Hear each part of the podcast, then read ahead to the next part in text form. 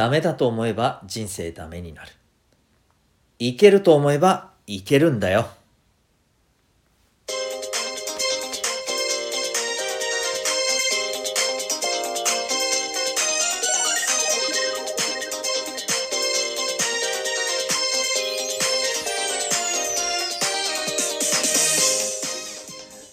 皆さん、日々行動してますか？小中高生の生きる力ジオ。ホームルームを今日もお届けしてまいります。ナビゲーターは親子の学びとキャリアのコーチ、デトさんです。小中高生のオンライン教室、みんなで自主学も運営しております。この番組では、小中高生の皆さんに、勉強や将来、人間関係などの悩み解決に役立つ情報や、日常がちょっぴり楽しくなるエピソードをシェアしております。また、10年後、社会に出るのが楽しみになる、くだけ生きる力の授業もメンバーシップで放送しております。こちらは、えー、月額たったの800円で成功する人の習慣、人間関係が楽になる心理学、お金の稼ぎ方や仕事に強くなるコツ、自分で勉強する方法などなど、学校や塾のカリキュラムでは勉強できないテーマを聞いて学ぶことができます。小中高生の皆さんはもちろん、お母さん、お父さんとお聞きいただいて、そして実践で、えー、取り組んでいただくことで、えー、とても学びになる内容となっております。興味がある方は、えー、メンバーシップご登録いただけたらと思います。今日のテーマはですね、え塾に行けないと成績は上がらないのかというテーマで、えお話ししていきたいと思います。はい。まあ、あの最初で結論言いますね。えー、基本的にそんなことはありません。というお話です。まあ、ただですね、えっと、何を目指すかっていうことで、ちょっと、そこは、あのー、はい、条件がつきますね。これ最初で言っておくとですね、えー、例えばまず、私立中学の受験。これはちょっとね、塾でないと難しいかなと思います。えっと、少し前にですね、下克上受験というドラマがありました。えー、知ってる方いらっしゃいますでしょうか？はい。えっ、ー、と、まあ、あるお父さんがですね、えっ、と、お父さんも多分中学卒業ぐらいのね、えー、まあ、これ実際のお話なんですけれどね、お話を元にしたドラマなんですけれども、えそのお父さんがですね、えまあ、自分の娘をですね、え絶対に私立中学に入れたいというふうな思いで、えっ、と、うちでね、えーえー、指導して自分も一緒に勉強してそしてねあの私立中学に合格するという、まあ、そういうお話なんですけれどもまあこういうのはレアケースでございます正直な話なかなか難しいと。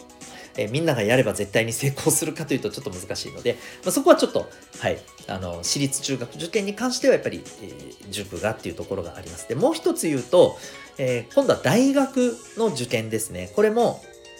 あの特にやっぱり難関の大学とかですね、えーまあ、かなり偏差値が高いところになってくるとうんやっぱりちょっとこう、まあ、あとは内容も相当難しくなってきますのでね、えー、やっぱりちょっとこう専門的な、はい、指導っていうのが必要になってくるところもあると思います。あの志望校次第というところではありますけども、はい、そういう意味でも大学受験特に難関の大学であれば、まあ、ちょっと厳しいよねっていうところです。なので、今日お伝えするのはですね、特に、えっ、と、ま塾に行ってる人にとっても、あの、これ結構参考になる部分は、あの、あるのではないかと思いますし、あとは、えー、まあ、何らかの事情でですね、まあ、塾に行けない状況であり、で、やっぱり出ないともう勉強全然できないのかな、成績上がんねえのかな、どうしようもないのかな、みたいな風にちょっと感じている方にですね、いやいやそんなことないよというメッセージとして、まあ、あの発していきたいなと思っておりますので、そんな感じでお聞きいただけたらなと思います。じゃあですね、まず最初に、塾のメリットっていうところからちょっと触れていきましょう。うん。えっとね、塾に通うことのメリットって、私自身も塾講師十何年やってきましたんで、はい、あの、その辺のことも踏まえてお話ししますとですね、うん、まあ、まずは、やっぱりティーチングがしっかりねあの提供できる場所だということですよね要するに、まあ、指導や授業ですよ、うんえ学校の授業だけではなんか全然わかんないともっと教えてほしいところが多々あるとなんだけどやっぱり学校でね先生にしょっちゅうしょっちゅう質問しに行くのもなかなか難しいっていうところあるじゃないですか。はい。まあそういったところででまあお家で聞こうにもねお家でお母さんお父さんに聞いてもちょっと手に負えないとかですね、うんまあ、あるいはお母さんお父さんもお仕事でなかなか忙しくてそんな時間がないとか、うんまあ、そんなあのところで例えばね、えー、教えてもらえる。うん、で個別指導の例えば塾とかだったらもう本当にあのその人その人に合わせてね、えー、教えてくださったりしますよね。まあ、そういうティーチングが得られることがまず一つ大きいかなと思います。そして2つ目がですね、え、情報ですね。これ成績アップとか合格のための情報です。えー、例えばこう学校ごとに教室展開をしてるような塾さんだとですねあの定期テストのこの対応っていうのがもうすごいねあの研究し尽くされてたりしますからね。この理科の先生の出題だったら大体こういうものから出されるからこういう勉強しとけばいいとかですね。あとはもう過去問題とかももうなんかがっつり回収してストックしてあって、えー、過去問題をこれこれこれをこうガツガツにやっとけば大体大丈夫だみたいなね、えー、ところでまあまあめっぽうその辺強かったりしますしあとはもちろん受験に対してもですねえっ、ー、と模擬試験とかそういったあのサポートもありますしでもって、えー、その結果を分析しての指導であったり進路アドバイスであったりですねこういったところもやっていくわけじゃないですか すいませんなのでそういう意味でもですねはいあの情報がしっかり得られると。あの学校のあのもちろん先生からもね得られる情報って当然あるんですけどもちょっとそこから得られない角度の情報が得られるっていうところですよね。それからもう一点これはまああの学校以外の時間ってまあやっぱりね勉強をこう手にしていくことっていう部分でのやっぱ課題ってみんなあると思うんだよね。えー、そういった課題をまあ解消してくれるのが塾ですよね。特にこれから例えば中学受験なんかもう本当に追い込みの追い込みだし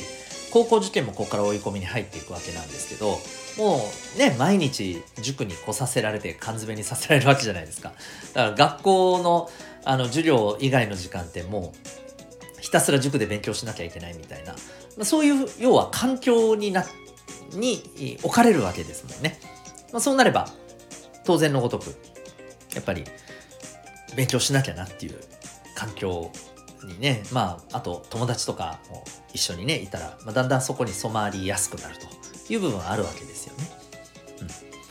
まあ、そんなこんなで、えー、勉強に対するいわばまあ環境っていうのをこうすごく全体として整えるのがこの塾のメリットなわけですよ。授業があったり情報提供があったり、えー、後押し、ね、勉強しなきゃっていう風に、ね、なっていくこの後押される、えー、まあ、環境になるとこういったところが塾に入ることのメリットだと思いますね。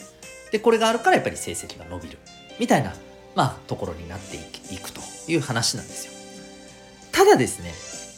今申し上げた塾のこのメリットって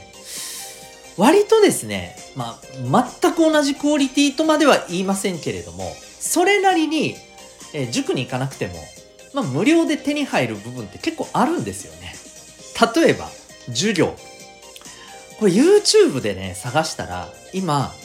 あの結構クオリティ高い授業動画が無料で見れますよ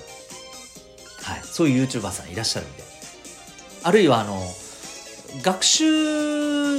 塾というか学習ねサポートのこの企業さんとかでもね あの YouTube チャンネルでそういう授業出されてたりしますで割とですね勉強苦手な子でもえっと、ゆっくり聞いて、えー、まあやっていけるんちゃうかなっていうようなあの動画が出ています。はい。これフル活用していただければ学校の勉強授業だけでよくわからなかったっていうところを、まあ、何回でも繰り返し聞いて、えー、やっていくことって結構できると思います。また受験情報とかに関してもですよ、えー、割とですねえっ、ー、とこれもあのいろんなところで、え YouTube とかでもあるいはあのネットのブログとかでも出てたりしますしあとあのこれもねいろんなそれこそ学習塾さんのホームページでそういう情報提供としてあの出されてたりしてますよ。どこどこ高校だったら偏差値いくらぐらいですと。受験の点数で言うとこのぐらい取りましょう。内申点はこのぐらいあった方がいいですよ。みたいな。そういう例えば合格基準みたいのが出てたりしますしね。こういったところも情報をしっかり探していけばですね、ネット環境さえあれば、